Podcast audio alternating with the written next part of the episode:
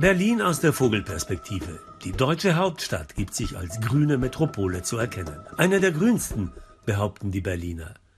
Laut Statistik aber liegt Berlin unter den 14 Städten Deutschlands mit mindestens einer halben Million Einwohnern nur auf Platz 8. Clara Duvignon, Sprecherin der sozialen Bewegung Fridays for Future, glaubt, dass da noch viel Luft nach oben ist.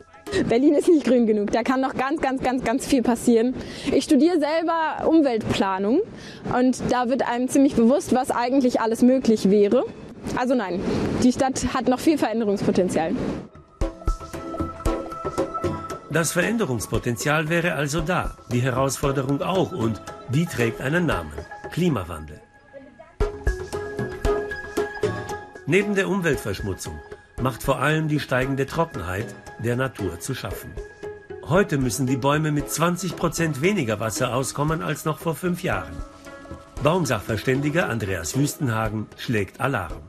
Wir haben in unserem Park Sanssouci das Problem, dass äh, wir haben eine alte, sehr äh, gepflegte Parkanlage und es starben vor zwei Jahren nach den großen äh, Trockensommern ca. 500 Buchen ab.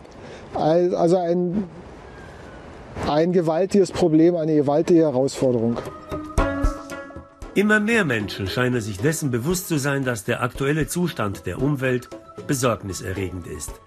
Am aktivsten sind die Jugendlichen, die für ihre eigene Zukunft auf die Straße gehen. Ich glaube, wir haben einfach alle verstanden, was mit unserer Zukunft passiert. Und das ist super beängstigend für uns. Junge Menschen rufen nach Hilfe für Umwelt und Natur. Aber auch die Natur selbst meldet sich zu Wort. Ich sehe auch häufig Bäume nach Hilfe schreien, wenn ich Jungbäume habe, Anpflanzungen, wo Mitte Juli die Blätter äh, welken und die schreien wirklich nach Wasser und nach Hilfe. Das stimmt. Man muss nicht vom Fach sein, um die Hilferufe der Bäume zu verstehen. Die ersten Spuren der Klimakatastrophe sind oft schon vor der eigenen Haustür erkennbar.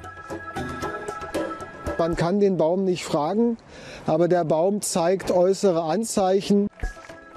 Die Jugendlichen von Fridays for Future wollen auch weiterhin regelmäßig auf die Straße gehen. Von der Politik sind sie enttäuscht. Also ich würde schon sagen, dass wir was erreicht haben, aber dieses politische System ist wahnsinnig träge. Und das, was wir tun, das braucht ewig, bis es da ankommt, wo es hin soll. Mehr Respekt vor der Umwelt und vor den Bäumen. Das will auch Andreas Wüstenhagen. Sobald äh, zu wenig Bäume sind, steigen die Krankheitsraten. Äh, Bäume, Bäume sind die eigentlich wahren äh, Herrscher auf dieser Welt. Bäume retten Leben. Damit das auch weiter so bleibt, müssen wir heute die richtigen Entscheidungen treffen.